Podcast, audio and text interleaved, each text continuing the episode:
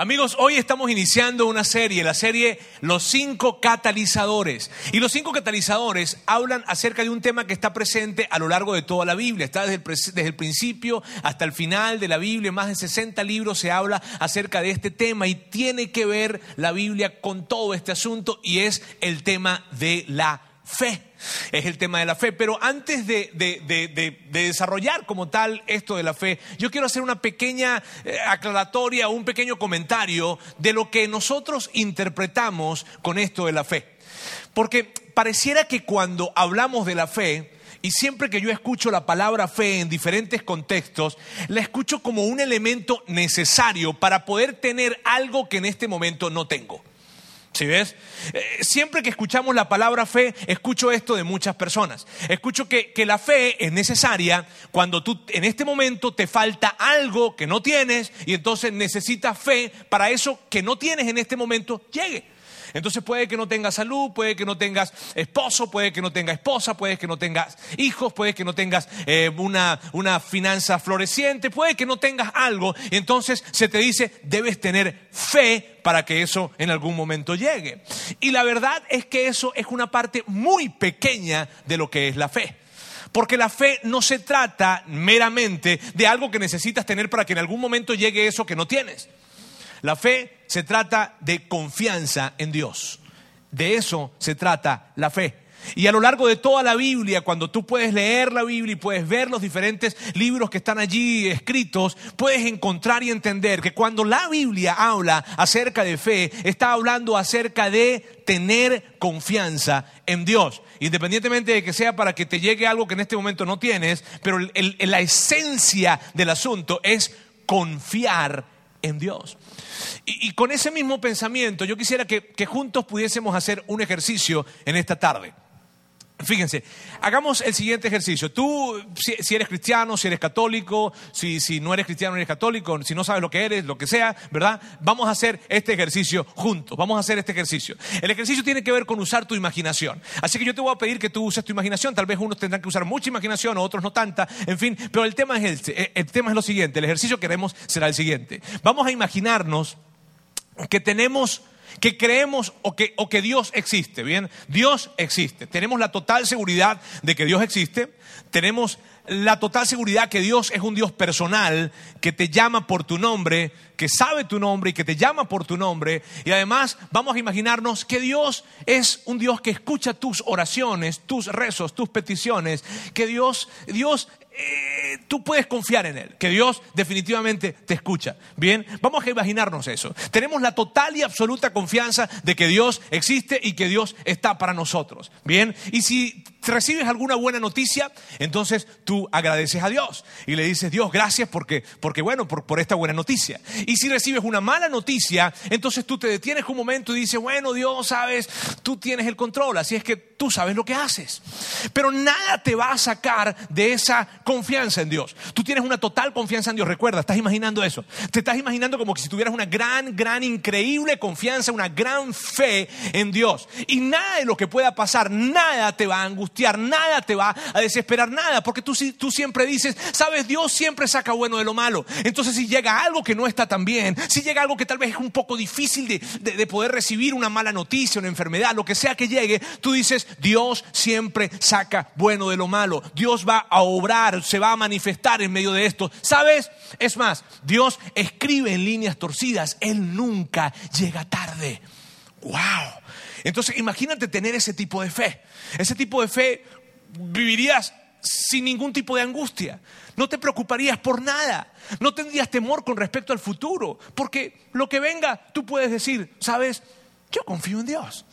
Entonces, si, viene la crisis económica, tú dices, eh, Dios va a abrir un camino donde no lo hay, pero si Él me ha ayudado antes, me va a seguir ayudando. Y se te despidieron entonces del empleo, entonces tú dices, pues ya era el tiempo en que yo tenía que salir de aquí. Debe ser que Dios tiene algo mejor para mí. Y, y si de repente llega una enfermedad, entonces tú dices, sabes, en medio de esta enfermedad hay una gran lección que yo necesito aprender y las personas que están a mi alrededor también. Dios es un Dios confiable. Él siempre saca bueno de lo malo. Oh, y si de repente tú estás pidiéndole algo a Dios y tus oraciones no, nunca, no, no, o tus peticiones no son contestadas, Entonces tú dices, mira, Él sabe lo que hace. Y tal vez hay algo que yo necesito entender. Pero Dios es un Dios confiable. ¡Oh! Y no se trata de negación. No se trata de negar la realidad. No, se trata de que tú tienes una increíble, total y absoluta confianza en Dios. Y nada de lo que esté adelante en el futuro, ni enfermedades, ni muertes, ni crisis, nada de lo que esté adelante en el futuro viene para afectar de alguna manera. Tú dices, yo confío en Dios, Él está conmigo. Ah. ¿Sabes? Mi mamá tenía ese tipo de fe.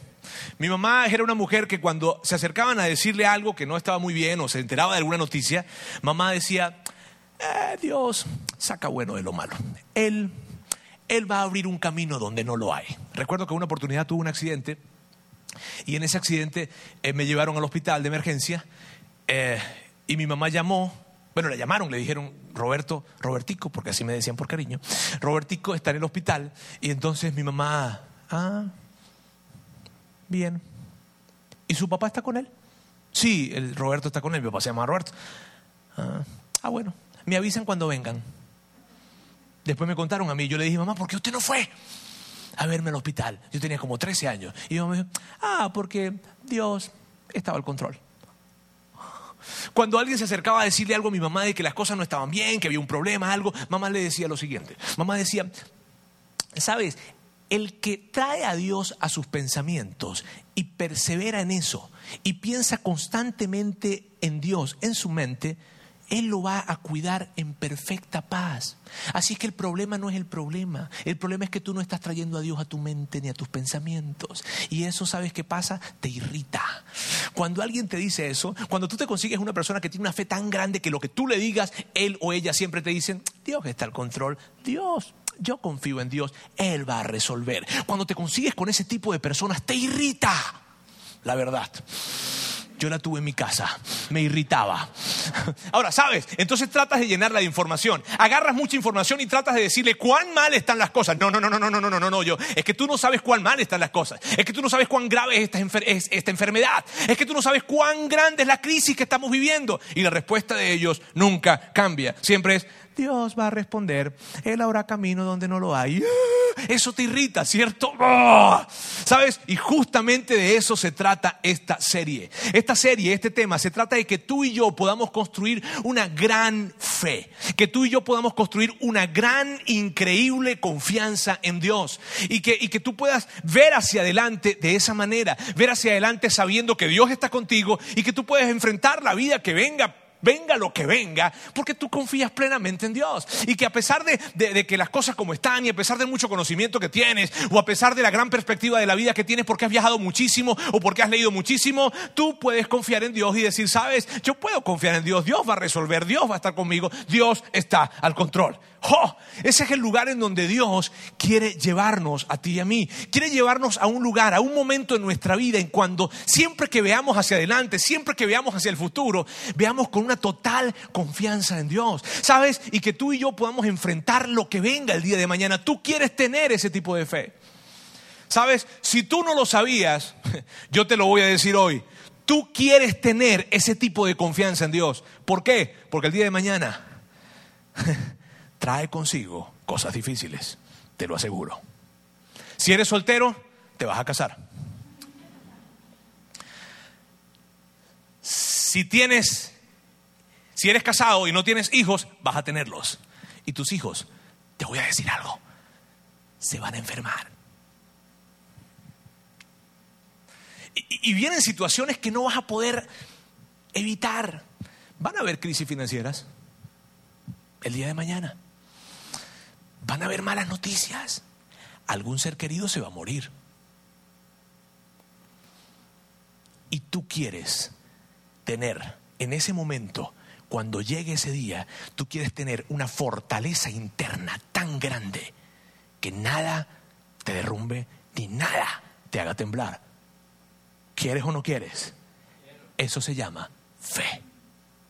Cuando tú enfrentas y miras hacia adelante y ves y ves y dices, mira, sabes, no importa lo que vaya a venir el día de mañana, yo sé que puede llegar una enfermedad a mi vida o alguna persona cercana de mi familia, yo sé que puedo enfrentar una crisis el día de mañana, yo sé que puedo tener una crisis matrimonial el día de mañana porque es que ella es tan difícil, no yo, tú sabes, ella es tan difícil. Yo sé lo que sea que venga, que el día de mañana venga, yo puedo pararme enfrente y confiadamente decir, yo voy a enfrentar eso sin problema, porque la fuerza que tengo interna es tan grande, tiene que ver con fe, tiene que ver con que confío tanto en Dios que no me preocupa absolutamente nada de lo que venga. Todos queremos tener ese tipo de confianza, ¿sabes? Esas son las cosas realmente importantes que necesitamos en nuestra vida, porque sea lo que venga el día de mañana, tú puedas pararte y decir, nada me va a mover, nada, porque por dentro estoy tan fortalecido, tengo tanta fuerza, porque confío que Dios está conmigo. Y si Él está conmigo, nada me va a hacer temblar.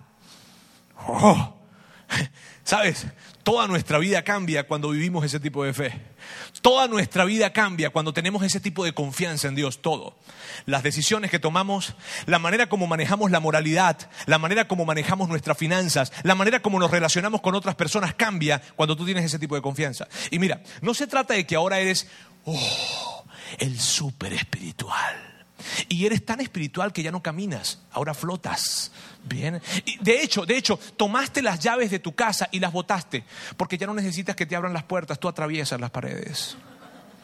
¿Sabes? Eres tan espiritual que ahora te fuiste a vivir en un monte por allá, arriba, lejano, que nadie. Eres tan espiritual que no puedes colocar o que algo te toque porque te contaminas. No se trata de eso. Cuando hablamos de una gran fe, tristemente muchas personas asocian esto de tener una gran relación con Dios, con ser personas que andan vestidos de blanco, con una barba y el cabello largo. Pero de eso no se trata una gran confianza en Dios. Se trata de que tú sigues viviendo la misma vida, sigues estando en el mismo trabajo, sigues viviendo en Monterrey, sigues estando en donde estás, pero la manera en cómo enfrentas la vida es diferente. ¿Sabes cómo enfrentas la vida? La enfrentas de esta manera. Es como que si te pararas así en el cerro de la silla arriba y le dijeras al mundo, ¡eh! Aquí estoy, venga lo que venga, yo estoy confiado totalmente en Dios wow, yo, no sé tú, yo quiero tener ese tipo de fe. Y hoy puedas tenerla por un módico precio de... No. Eh, la pregunta inmediata es, ¿cómo puedes tener ese tipo de fe? ¿Cómo puedes llegar a tener o a construir ese tipo de confianza en Dios tan grande? ¿Cómo puedes tenerlo?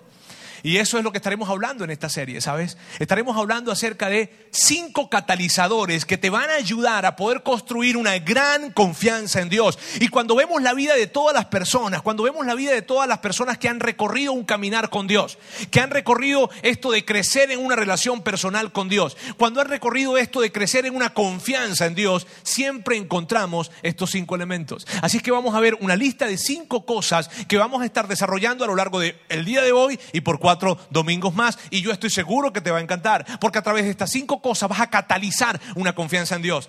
Y recuerda, no se trata de que vayas a ser el ser súper espiritual, no, se trata de que crezcas en una confianza en Dios y que te permita enfrentar la vida desde un lugar diferente, que tu perspectiva de la vida cambie y que cuando miras hacia adelante ves con seguridad, con confianza, una seguridad personal que nada te va a debilitar. De eso se trata. Estos cinco elementos no es una lista de, no, no es una lista que se encuentra en la Biblia, pero sí son cosas que se encuentran en la Biblia. La primera de ellas es enseñanza bíblica práctica y está acá. Ahora fíjate bien, estos son cinco catalizadores que nosotros consideramos que Dios usa para poder aumentar nuestra confianza en Él. ¿Está bien? Son cinco catalizadores que vienen para hacer que nuestra fe, nuestra confianza en Dios crezca de una manera increíble.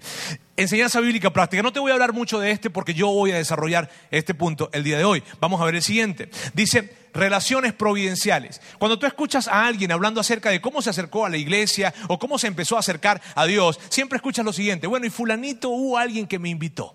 Y hubo alguien que, bueno, que me dio la invitación, eh, puede ser que lo conocía, puede ser que no, era, era su novio, no era, su novia, o alguien lo invitó y de repente a partir de ese momento él empezó o ella empezó a caminar un poco más hacia Dios. Le dio alguna, algún mensaje, algún CD o, o algo, algún cassette, ¿verdad? Ah, llámese de muchas generaciones atrás, ¿verdad? En fin, pero el tema es que hubo alguien que de alguna manera se cruzó en tu camino y a partir de esa relación tú empezaste a considerar a Dios más en tu vida que lo que lo hacías antes. Esas son relaciones providenciales y están presentes definitivamente en nuestra vida, en nuestro caminar con Dios. Dios usa a las personas para acercarnos a Él.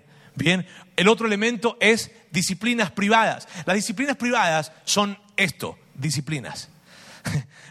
Por lo tanto, no son cosas que tú normalmente disfrutas hacer en primera instancia, porque es una disciplina. Bien, son disciplinas que haces privadamente y que en la medida que las vas haciendo, tu confianza en Dios se va fortaleciendo. ¿Cuáles son? Vamos a hablar de ellas en las próximas semanas. La siguiente es ministerio personal. Ministerio personal tiene que ver con servir. Bien, tiene que ver con servir. Me encanta la gente que tiene una actitud de servir, porque quien no sirve, no sirve. Oh, mira bien, cuando tú sirves a otras personas y cuando sirves a Dios, es tan increíble lo que sucede, porque el beneficio que recibes tú es mayor que el que le das a la gente que la que está sirviendo. Ahora, ese, y eso Dios lo usa para que tu confianza en Él se fortalezca. Vamos a hablar acerca de eso en las siguientes semanas. Y la última de estas cinco, de esta lista de cinco, son circunstancias cruciales. Circunstancias cruciales son, son cosas que pasan en nuestra vida, buenas o malas, la mayoría de ellas malas, y que vienen a hacer algo en nosotros y que nuestra vida nunca es igual luego de que vivimos esa circunstancia crucial. Nuestra vida nunca quedó igual. Nuestra relación con Dios nunca quedó igual. Son cosas que llegan a nuestra vida y no tenemos de dónde agarrarnos. No hay apoyo, no hay un lugar en donde poder agarrarnos. Y al atravesar esa circunstancia, nuestra relación con Dios y nuestra confianza en Dios se va a un nivel diferente. Bien, esos son cinco elementos que hablamos, pero hoy vamos a hablar de uno de ellos. Ahora, esta lista de cinco cosas para nosotros es muy importante. Miren, para nosotros como vida internacional, como iglesia, son muy importantes. ¿Por qué? Porque estas son las cinco cosas por las cuales nosotros creemos que una relación con Dios crece. Bien, no, no, no hay dentro de estas cinco cosas, si tú estás el día de hoy y ya vienes parte de nosotros, ya has venido y estás ya ah, acercándote con nosotros y veniendo de seguido y ya tú consideras que Vida Internacional es tu iglesia, quiero que sepas, estas son las cinco cosas que nos ayudan a nosotros a definir cómo una persona crece en su relación con Dios. Nada fuera de ello se va a hacer en este lugar. Oh.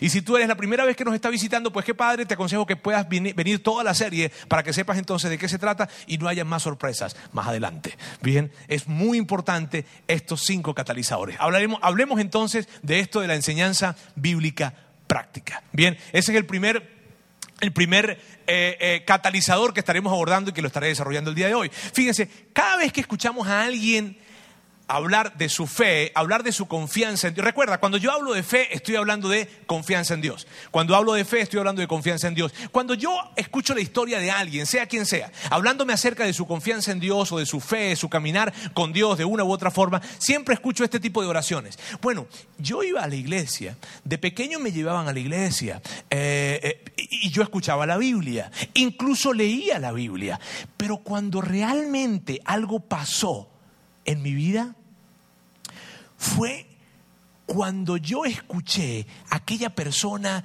eh, eh, en aquel grupo pequeño o en aquella iglesia donde me invitaron, fue, fue, cuando alguien abrió la Biblia y entonces por primera vez entendí, por primera vez supe qué era lo que decía y supe qué hacer. ¿Sabes? Cuando, alguien, cuando algo empezó a, a, pasar en mi relación con Dios, cuando yo empecé a sentirme como que, como que un poco más cerca, como que un poco más confiado en Dios, fue cuando empecé a entender la Biblia. Ya no tan solo la Biblia era un libro súper misterioso, que lo veía hasta con cierto misticismo, ¿no? Muy, muy místico tal vez. No, ahora yo escuché la Biblia y entendí lo que decía. Y no tan solo entendí lo que decía, sino supe qué hacer. Y eso me pareció tan increíble, ¿sabes? Porque yo antes veía a Dios tan lejos, tan distante, y cuando abrían la Biblia en la iglesia, ni hablar. Cuando yo escuchaba esos mensajes o eso que decía la Biblia, yo decía, pero ¿cómo pueden entenderlo? Soy tan torpe tal vez que no me cabe la mente. ¿Cómo pueden de esta manera hablar? Yo no entendía, pero fue hasta que llegó ese momento en el que alguien abrió la Biblia y me la presentó de una manera práctica. Y entonces, cuando terminó de, de, hablar, cuando terminó su plática, yo entendí y dije, órale, entonces de esto se trata. Entonces, aquí hay algo no tan solo que quiere Dios que yo sepa, sino también hay algo que quiere Dios que yo haga. ¡Qué padre! Y a partir de ese momento, ¿sabes? Yo empecé a querer escuchar más la Biblia, por lo tanto, a acercarme más a Dios. Pero fue hasta que, fue hasta que la entendí. Y, y, quiero serte honesto, Roberto, me dicen ese tipo de personas, fue hasta que la entendí, porque por muchos años la escuché y no la entendía. Yo iba a la iglesia y escuchaba y escuchaba y escuchaba y escuchaba y yo, uy, ese libro es hasta raro, mejor no lo leo, por ahí dicen que si uno lo lee se vuelve loco. Este, ¿Sabes? Sí, porque veíamos un libro tan distante, pero ahora alguien la abrió y nos la presentó de una manera práctica y para nosotros cambió todo. Y eso se repite en la vida de cada persona que ha crecido o que está creciendo en una relación personal con Dios. El problema que tenemos en este tiempo, amigos, el gran problema que tenemos en este tiempo es que la Biblia durante mucho tiempo se ha abierto para dar una lección, pero no para dar una aplicación. El gran problema que tenemos es que durante mucho tiempo la Biblia se ha abierto para dar una lección, pero no para dar una aplicación. Les cuento algo, eh, hace como, no sé, hace algunos años atrás yo estaba en una reunión de líderes de iglesia en Nueva York y una persona que estaba allí tomó una historia bíblica, una historia de la Biblia, para compartirla con nosotros, ¿sabes? Y esto fue lo que él hizo. Él tomó la, él tomó la historia y dijo, quiero hablar, y más o menos hablaba así también, porque parece que cambian el tono de voz cuando agarran este, el micrófono o lideran la reunión. Este, quiero hablar acerca de oh, eh, una, historia que se encuentra en la Biblia. Eh, es aquel día en donde Jesús... Es, es, voy a tratar de hablar de otra forma, está bien para. Pero bueno, era más o menos, así hablaba, no voy a tratar de hablar de Jesús. Y se trataba de aquel día en donde Jesús escupió en el piso. Entonces él habla acerca de esa historia. ¿Sabes? Esa historia es que Jesús escupe en el piso y entonces con la saliva hace barro. Y con ese barro se lo coloca en los ojos a un ciego que estaba allí y luego lo mandó a hacer un par de cosas más y luego ese ciego vio. Entonces él nos cuenta esa historia y nos dice, ¿qué significa para ustedes eso? Y de inmediato, tú sabes, yo soy muy lento para hablar. Entonces, cuando, cuando él dice eso, de inmediato yo, yo pensé y yo dije, para mí significa que Dios es un Dios creativo y que Él sana como le da la gana. Eso es lo que significa para mí. O sea, significa que, wow, mira, a otro ciego lo sanó solamente con tocarlo. A otro como que le dio dos toques porque con el primero no quedó muy bien. En fin, o sea, mira, yo digo, eh, eh, o sea, Dios sana como Él quiere. Viste, Dios sana como Él quiere. Y, y eso es lo que significaba para mí. Claro, yo todo esto lo estoy pensando. Es un diálogo que tenía interno en mi mente en esa reunión. De repente esta persona que hace la pregunta continúa y dice lo siguiente. Dice, ¿sabes? La saliva tiene una propiedad que es similar a la del colirio. Y cuando la saliva se junta con la tierra, hay elementos que se combinan y generan una reacción. Uh, luego de esta reacción, duró una hora hablando de la saliva, la arena y los elementos que combinaban la saliva con la arena y lo que iba a pasar. No podías creer lo que estaba hablando. Cuando terminó, yo dije, ¡Ah! Entonces me pregunto, ¿y para ti qué significa? No, no, nada. Yo ni sé para qué significa para mí. ¿Sabes? Esa persona sabía mucho, pero nada de lo que dijo me servía. Nada. Y el problema es que hemos tenido es ese, que abrimos la Biblia durante mucho tiempo para dar una lección, pero yo no necesito una lección de la Biblia, yo necesito aplicación de la Biblia. Y Jesús lo hacía, Jesús no hacía eso. Jesús cuando hablaba, lo hablaba de una manera práctica. Esos eran los elementos que destacaban a Jesús. En una oportunidad, y de hecho es lo que vamos a ver en un momento, estaba Jesús hablando con un grupo de personas, es un mensaje muy importante, se le conoce como el Sermón del Monte, porque se dio en un monte. Wow. Si ves que yo tengo una formación fuerte. Ok, fíjense, entonces está, están dando, está compartiendo el sermón Sermón del Monte. Y en ese sermón Jesús venía hablando o habla de muchísimas cosas, de muchísimas cosas, pero son cosas que son cosas prácticas. Él venía hablando con todo ese grupo de personas de esta manera. Él dice así, él dice cosas como la siguiente, si alguien te pide que camine, que le ayudes a llevar su carga una milla, anímate y llévale dos millas esa carga. Eh, si alguien te ha ofendido mucho, pero mucho, mucho, sabes, acércate y perdónalo. Eh, eh, sabes, si, si, tú adulteras, está mal, pero no tan solo está mal si adulteras. Si cometes esto de lujuria, de estar muy inquieto, también eso está mal. eh, si, si ves a alguien muy necesitado en tu comunidad, acércate y dale todo lo que puedas. Eso era lo que Jesús venía diciéndole, eso y mucho más. Pero todo lo que Jesús estaba diciéndole en ese momento era aplicación, aplicación, aplicación. Cosas por hacer, no cosas por saber. Eso es lo que estaba haciendo Jesús. Y es importante que te destaque lo siguiente. esa plática que estaba dando Jesús no era una plática para ganarse el cielo. No era una plática para ganarse el perdón o el amor de Dios. No. Era una plática para que la gente pudiese saber cómo se vivía la fe que ellos estaban tomando. No era una plática que significaba para que puedas, para que Dios te ame, para que Dios te perdone. No, no era para eso. No era para eso. Era para que supiesen cómo se vivía la fe que ellos estaban adoptando o teniendo. Ese era Jesús. Ahora, en ese mismo contexto, imagínate, él estaba hablando con todos ellos y estaba diciéndoles, debes hacer, hacer, hacer, hacer, hacer, hacer, en fin. Y él luego de que viene diciéndoles todo esto, amarra y dice lo siguiente, vamos a verlo juntos. Está en el libro de Mateo, Mateo es uno de los biógrafos de Jesús, y él registra esta, esta, esta situación, o esta, este evento que estaba pasando, estaba viviendo Jesús. Dice así, por tanto, todo el que me oye estas palabras y las pone en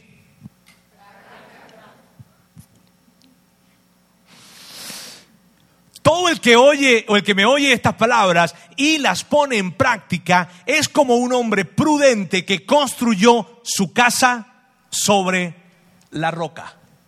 Si quieres ver una diferencia en tu vida, necesitas hacer, no tan solo saber. Si quieres tener una diferencia en tu vida, mira, la razón por la que Jesús considera que este hombre es un hombre prudente, es un hombre sabio, no fue por lo que sabía. La razón por la que Jesús dice que este hombre construyó su casa sobre la roca, o sea, sobre el lugar más seguro que podía haber, es porque él practicaba. No sé si está allí, y las pone en práctica, es como un hombre prudente, porque la diferencia la hace la obediencia, la diferencia la hace el practicar eso que Jesús venía diciéndoles a ellos. ¿Sabe? Jesús les estaba diciendo a todos ellos, amigos, se trata de practicar, se trata de hacer, no se trata de saber. El problema es que tú y yo venimos en una sociedad o hemos sido víctimas de alguna manera del saber, sobrevaloramos esto del saber, ¿sabes? Saber, ¿sabes? Eh, sobrevaloramos el saber. Y yo sé que o entiendo que sobrevaloramos el saber por siguientes, por este tipo de expresiones. Miren bien. Dios mío, si tú me ayudas, yo te prometo que yo voy a ir a la iglesia. Te lo prometo. Otros, este tipo de oraciones. Si tú me ayudas, yo te prometo que me voy a confesar la siguiente semana o, este tipo de oraciones. Pero, pero Dios mío, si tengo cinco fines de semana seguidos yendo a la iglesia, ¿por qué me está pasando esto? Pero si el domingo pasado me confesé, ¿cómo es posible que me pase esto? Y Jesús está diciendo, porque no se trata de saber, se trata de hacer. Uh. Jesús está diciéndole a esta gente, a nosotros también. No se trata de que vengas acá todos los domingos y que escuches. Si quieres ver una diferencia en tu vida, necesitas hacer. Y cada vez que yo escucho la historia de fe de alguien, cada vez que escucho el caminar de alguien con respecto a su relación con Dios, escucho esto. Sabes, yo empecé a ir a la iglesia y cuando empecé a ir o cuando empecé a escuchar la Biblia y entendí qué tenía que hacer, entonces, bueno, esto es lo que Dios dice cómo debo llevar mi noviazgo. Entonces lo agarré, y así lo llevé. Entonces me enteré de que así Dios quiere que yo maneje mis relaciones interpersonales. Entonces empecé a aplicarlo. Entonces, ah, así entiendo que Dios quiere que maneje mi matrimonio. Entonces empecé a aplicarlo. Ah, así entiendo que Dios quiere que maneje mi finanzas. Sí, muy bien. Entonces empecé a aplicarlo. Ah, mira, así quiere que Dios, aquí hay unos principios para criar a mis hijos que Dios está diciendo que debo aplicarlos. Ah, mira, entonces empecé a aplicarlos. ¿Y sabe lo que pasó? Pasó de que cuando empecé a aplicarlos y empecé a aplicarlos y empecé a aplicarlos, al principio tenía mis dudas, al principio no sabía si iba a funcionar, pero ¿sabes qué fue increíble? Que cuando empecé a, aplicarlos, empecé a ver que mi vida empezó a cambiar y empezó a mejorar y entonces dije, esto funciona. ¿Y sabes qué pasó? Que mi confianza en Dios creció. Y ese fue el resultado. Y esa es la manera como Dios diseñó las cosas para que sucedieran. Él tiene un, un, conjunto de cosas que Él quiere que tú hagas y cuando tú las empiezas a hacer y empiezas a ver los resultados de hacerlo y a darte cuenta que sí funciona, a darte cuenta que tu matrimonio empezó a mejorar a partir de que empezaste a hacer esto, empezó empezaste a darte cuenta que tus finanzas empezaron a florecer a partir de que empezaste a hacer esto, empezaste a darte cuenta que tu vida emocional empezó a estabilizarse a partir de que a partir de que, de que empezaste a hacer esto y lo otro que Dios dice que hagas, tú dices, esto funciona. O sea, esto es lógico, esto funciona. Y entonces, ¿qué pasa? Que empiezas a seguir haciendo lo que Dios dice que hagas. Y entonces lo empiezas a hacer, mira bien, lo empiezas a hacer de esta manera. Le dices a Dios, Dios, yo voy a hacer esto. No porque sea lógico, no, no porque concuerde con mi cultura, no porque incluso crea que vaya a funcionar. Lo voy a hacer porque confío en ti. ¡Wow! Y entonces, y entonces Dios dice, ok, ok. Es como que si le quitáramos las esposas a Dios. Y cuando tú y yo tenemos ese tipo de conversación y le decimos, lo voy a hacer porque confío en ti, no sé si vaya a funcionar, pero confío en ti, lo voy a hacer. Entonces Dios entra en mis emociones, entra en mi familia, entra en mi matrimonio, entra en mis finanzas, entra porque yo lo liberé cuando empecé a hacer, no solo a saber. Y tal vez tú dices, ah, Roberto, pero ¿por qué, hay que, ¿por qué hay que hacer? No basta solo con saber. Yo puedo venir todos los fines de semana aquí si tú quieres. No se trata de saber, se trata de hacer. Y si tú lo ves, es lógico. O sea, es súper lógico. No, no, hay, no, hay, mucho debate en esto. Mira, te, te, voy a dar otro, un ejemplo para que veas qué lógico es. Eh, eh, imagínate que tú quieres empezar o, quieres hacer una dieta o hacer una dieta no quieres quieres entrar o bajar de peso y ponerte fuerte. Bien así como mi amigo aquí ponerte fuerte o bajar de peso. Mira y entonces empiezas empiezas a hacer la dieta. O hacer la dieta no perdón. Empiezas a conocer de la dieta. Y empiezas te inscribes en un club de dietas del mundo. Eh, aprendes todo acerca de la dieta. Nadie como tú sabe de dietas. Compraste todo lo necesario para hacer la dieta y también te metiste la suscripción en el gimnasio te compraste tu kit deportivo, hasta te compraste ese relojito que mide, tú sabes, ¿no? Este, las pulsaciones para saber que estás bien. Te compraste todo, te suscribiste, compraste el kit, te compraste la bandanita, estás está una cosa increíble. Nadie como tú en esta ciudad sabe más que tú de dietas ni de deporte. Tú eres el experto. De hecho, todos te llaman cuando quieren saber de dietas. Todos te llaman cuando quieren saber acerca de deporte. Pero nunca lo haces. ¿Sirve de algo? ¿Sirve de algo? Así es con Dios, igualito. Tú puedes venir aquí todos los fines de semana y escuchar todo lo que decimos, pero jamás vas a ver una diferencia en tu vida si solo escuchas y no haces.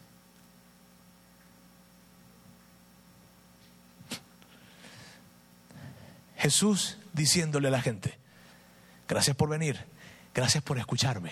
De hecho, qué padre que tengas coleccionadas todas mis, mis enseñanzas. Las puedes categorizar, inclusive las puedes enseñar si quieres. Pero si no haces, si no aplicas, si no practicas lo que te estoy diciendo, de nada te sirve. Uh. Jesús continúa hablando. Bien. Y así sigue la conversación. Cayeron las lluvias crecieron los ríos y soplaron los vientos y azotaron aquella casa. Pero con todo esto, la casa no se derrumbó porque estaba cimentada sobre la roca. La razón por la que no se cae esa casa, y tú dale el nombre que tú quieras a esa casa. Dale el nombre de matrimonio, dale el nombre de finanzas, dale el nombre de moralidad, dale el nombre de noviazgo, dale el nombre de relaciones o, o, de emociones, dale el nombre que tú quieras. Pero la razón por la que esa casa no se cayó ni se derrumbó, aun cuando vinieron grandes tormentas, fue porque, no, no fue porque ellos eran excelentes arquitectos, no fue porque sabían muchísimo acerca de la tormenta que venía fue porque practicaron, porque hicieron, porque aplicaron lo que Jesús les había dicho. Amigos, no se trata de saber, se trata de hacer. Y qué mala onda que me tocó a mí decírselos. Se trata de hacer, no basta con que vengas aquí a escuchar. Recuerda, no se trata de, que tienes que hacer cosas para ir al cielo, de que tienes que hacer cosas para recibir el amor o el perdón de Dios. No, se trata de que es necesario hacer cosas para que puedas ver el milagro de Dios en tu vida. Para que tú veas, para que tú puedas ver a Dios presentarse de una manera tangible en tu día a día, en tu matrimonio, en tus finanzas, en tus emociones, en tu salud, para que tú puedas ver la expresión de Dios palpable, tangible, necesitas hacer, no solo saber. Luego dice, cuando Jesús terminó de decir estas cosas, las multitudes se asombraron de su enseñanza, porque les enseñaba como quien tiene autoridad y no como los maestros de la ley. ¿Sabes? Los maestros de la ley en ese tiempo lo que hacían era dar información.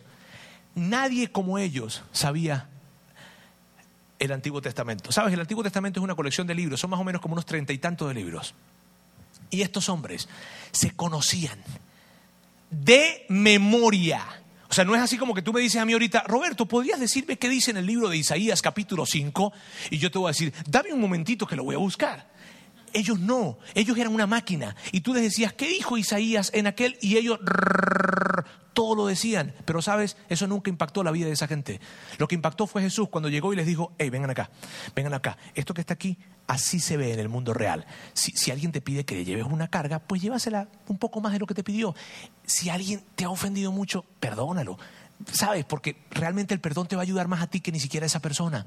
Eh, mira, mira, mira, mira. Si, si, si, estás inquieto con la mirada, ten cuidado porque no tan solo el acto de adulterio te va a perjudicar, sino si empiezas a mirar, ten cuidado porque eso te va a afectar también. Y era Jesús diciéndoles, así funciona el mundo real. De eso se trata. Y esa fue la gran diferencia que ellos dijeron, wow, Él habla como quien tiene autoridad. ¿Por qué? Porque nos está enseñando a aplicar cuando tú y yo le decimos a Dios, Dios, cuando tú y yo le decimos a Dios, Dios, voy a hacer lo que pides. Eso es un acto de fe. Eso es un acto de fe. Y tú le dices a Dios, voy a hacer lo que pides, no porque crea que va a funcionar, no, ni siquiera porque lo entienda, porque culturalmente lo que tú pides, como que no, machea. ¿Sabes? Lo voy a hacer. Y lo voy a hacer porque confío en ti. Dios está viéndote y está diciendo, lo estás haciendo porque confías tanto, tanto en mí, que yo voy a honrar tu obediencia. Y vas a conocer mi fidelidad en esa área en donde me estás obedeciendo. Amigos, este año es muy importante para mí. Y o está siendo muy importante. ¿Por qué? Porque principalmente iniciamos en este lugar. Iniciamos Vía Internacional Monterrey. Y eso para nosotros, para mi esposa, para mí, para todo el equipo de los que estamos acá, es algo grandioso. Para mí es algo muy importante. Por eso este año es bien importante, porque este año iniciamos Vida Internacional Monterrey. Este año estamos hablando de que este tipo de iglesia, este modelo de iglesia, lo vamos a replicar por toda América Latina. De hecho, yo vengo de algunas reuniones. Esta semana nos reunimos en Miami, un grupo de líderes, de los siete líderes más, o uno de los siete, un grupo de siete líderes que son muy influyentes en la iglesia cristiana en América Latina, gente que tiene increíble influencia. Uno de ellos, su esposa fue eh, eh, eh, la presidenta del Congreso en Perú, en fin, es gente de muchísima influencia. Yo tuve el honor de haber sido invitado a eso. Y, y estamos hablando acerca de proyectos de transformación de naciones. El que estaba reunido con nosotros es un hombre llamado el doctor John Maxwell, quien es un gurú de lo que es el tema de liderazgo a nivel mundial. Y él nos invitó para estar allá. Yo, de hecho, cuando yo llegué, él me vio y me dijo, Roberto. Y cuando me dijo por mi nombre, yo, ¡Ah! ¡Johnny!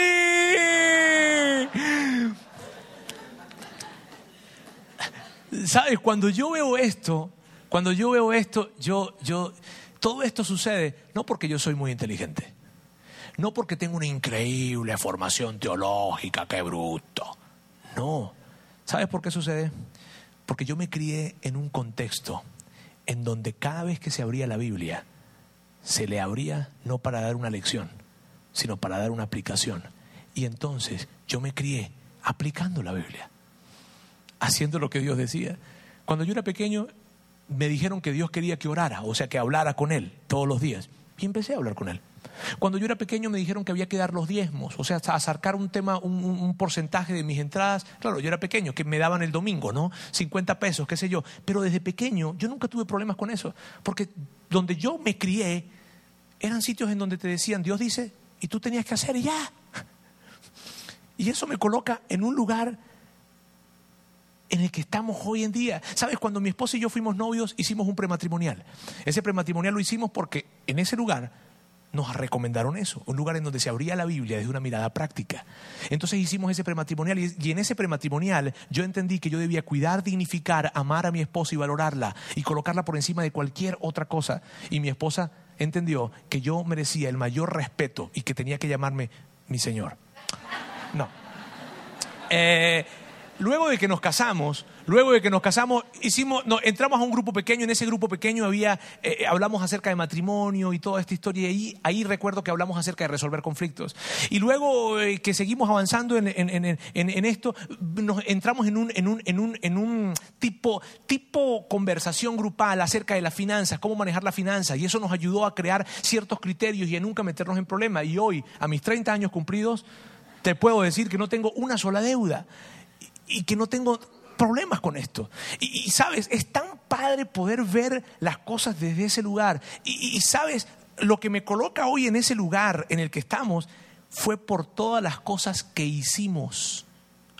Por eso es necesario que tú y yo estemos en ambientes en donde abran la Biblia de una manera práctica por eso, en este lugar, si tú crees que vas a venir a sentarte en este lugar para que algún día alguien venga a darte una exposición de lo mucho que sabe de la Biblia sin nada práctico, este no es el lugar para ti.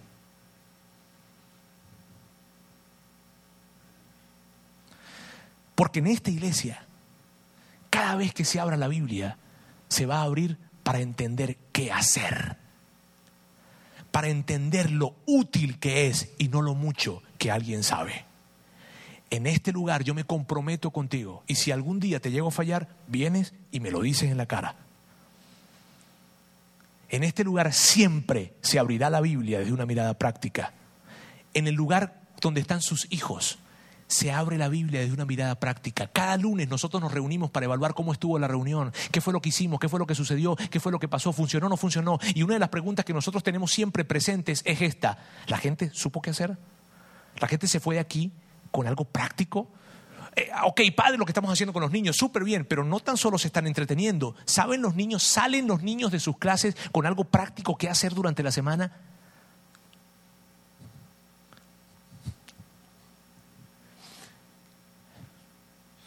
Eh, amigos, hay algunas personas que vienen a este lugar y dicen, uy, pero es que estuve y no sentí que estuve en la iglesia. Es que fui como que no sentí que estuve en la iglesia. Y yo sé por qué. Les voy a explicar por qué. Porque la distinción que muchas personas tienen con la iglesia es un lugar tranquilo, quieto, calmado, reflexivo. ¿Sabes? Pero nosotros creemos que cada vez que se abre la Biblia no hay ninguna calma ni ninguna tranquilidad es inquietante cuando se abre la Biblia, te sacude. De hecho, miren amigos, el punto principal de este mensaje es el siguiente, que tú y yo sepamos que con tan solo venir a este lugar y sentarte a escuchar, no vas a ver ninguna diferencia en tu vida. Que necesitas estar aquí, escuchar y aplicar para que veas el milagro de Dios en tu vida. Y yo sé que lo que te estoy diciendo es inquietante, ¿sabes? Yo sé que es molesto. Yo sé que te está incomodando. Además que por la cara que, con, la que, con la que me estás viendo en este momento, ¿sabes por qué sé que es molesto e incómodo? Porque así tiene que ser. Quiero que veas cómo terminó ese día con Jesús. ¿Está bien? Recuerda, le está hablando con ellos y le está diciendo esto es lo que va a pasar, esto es lo que va a pasar. Quiero que veamos juntos esto. Dice, al oír esto, todos los que estaban en la sinagoga se enfurecieron. Se levantaron, lo expulsaron del pueblo y lo llevaron hasta la cumbre de la colina sobre la que está construido el pueblo para tirarlo por el precipicio. Pero él pasó por en medio de ellos y se fue. Les voy a dar un poco de contexto. Sería algo como esto. Y al terminar la reunión en el Hotel Korean Marriott de Monterrey, se enfurecieron y tomaron a Roberto y lo llevaron al cerro de la silla para lanzarlo por el precipicio. Amigos, por favor, no hagan eso conmigo. Eso está en la Biblia. ¿Sabes? Por eso te digo que es inquietante. Por eso te digo que si tú estás en este lugar acá y te estás inquietando, está bien que suceda. Y está bien que suceda, ¿por qué? Porque cuando abrimos la Biblia desde ese lugar y nos invita que tenemos que practicar, aplicar, hacer, pues sí, nos inquieta. Pero, pero, y hasta podemos sentir incómodos y hasta podemos sentir con vergüenza y culpables. Pero está bien si sentimos vergüenza. Si esa vergüenza es para hacer cambios en nuestra vida, para mejorar nuestra familia, nuestras finanzas, nuestro matrimonio, nuestras emociones, pues bienvenida a la vergüenza. No se trata de que Dios no te ama, se trata de que Dios te ama tanto que quiere que estés mejor. Por eso hoy yo quiero decirte y súper recontra uh, decirte que así funciona esto.